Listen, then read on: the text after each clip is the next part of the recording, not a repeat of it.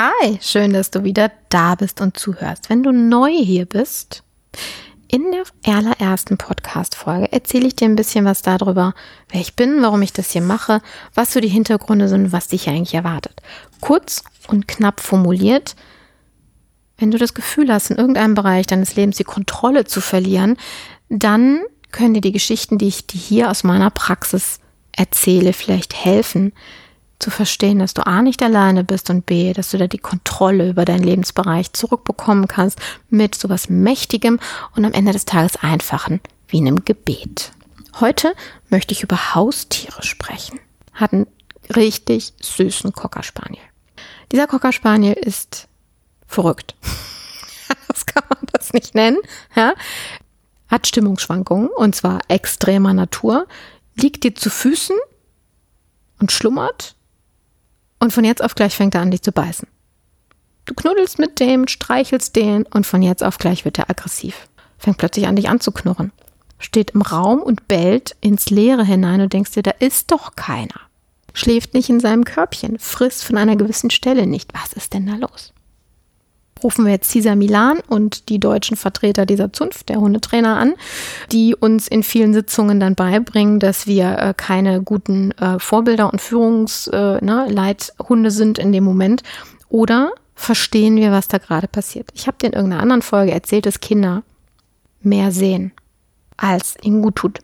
Und wenn du ein Kind hast, was nachts schreit und sagst, da ist jemand unterm Bett oder der steht hier in meinem Zimmer, dann sag bitte nicht, oh, erzähl mir doch so einen Blödsinn nicht, sondern nimm dein Kind ernst, denn ein Kind lügt nicht. Und auch ein Hund, der plötzlich aufschreckt und in den Raum reinbellt und du sagst, da ist doch nichts, ach, vielleicht ist das eine Fliege, die er gesehen hat oder so. Nein, dann hat der Hund jemanden gesehen. Dann spürt er jemand oder vielleicht sieht er wirklich jemand. Ich habe noch nie mit dem Hund gesprochen. Ich kann dir nicht genau sagen, was genau der da empfindet, aber dann ist da auch wirklich jemand. Nimm das also bitte ernst, denn also ganz lustig ist es dann, wenn du mehrere Tiere gehabt hast. Also nehmen wir mal Hunde.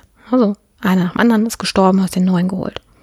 Und da hast das alte Körbchen und das neue Körbchen an den Platz von dem alten Körbchen gestellt. Und jeder Hund hat an dem gleichen Platz ein Fresschen bekommen. Und vielleicht ist es dann so, dass einer der verstorbenen Hunde nicht weg ist.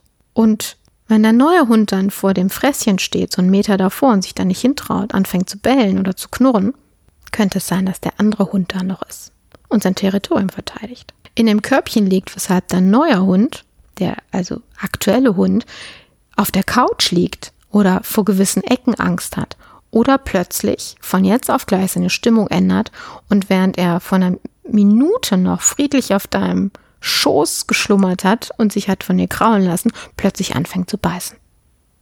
Dann ist er nicht verrückt und verhaltensgestört, sondern dann ist da irgendwas los. Wir können auch für Hunde beten oder für Pferde beten oder für eine ganze Tierkoppel oder eine Tierfarm sogar, für einen Bauernhof. Total verrückte Sachen. Aber auch hier, Tiere haben auch Empfindungen und auch Tiere haben eine Seele.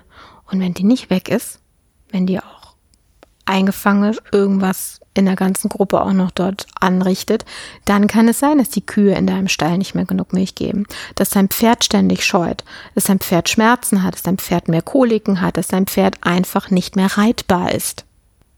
Und du hunderte und tausende von Euros rausgibst ja, und deine Katze ständig neben die Toilette macht statt da rein. Dein Hund, wie gesagt, auch Verhaltens- Auffälligkeiten zeigt. Bis zu dem dramatischen Moment, wo Tiere ins Tierheim abgeschoben werden, wenn man damit nicht mehr klarkommt. Ich sage nicht, dass bei jedem Fall ein Gebet hilft. Manchmal ist es auch wirklich eine Verhaltensstörung.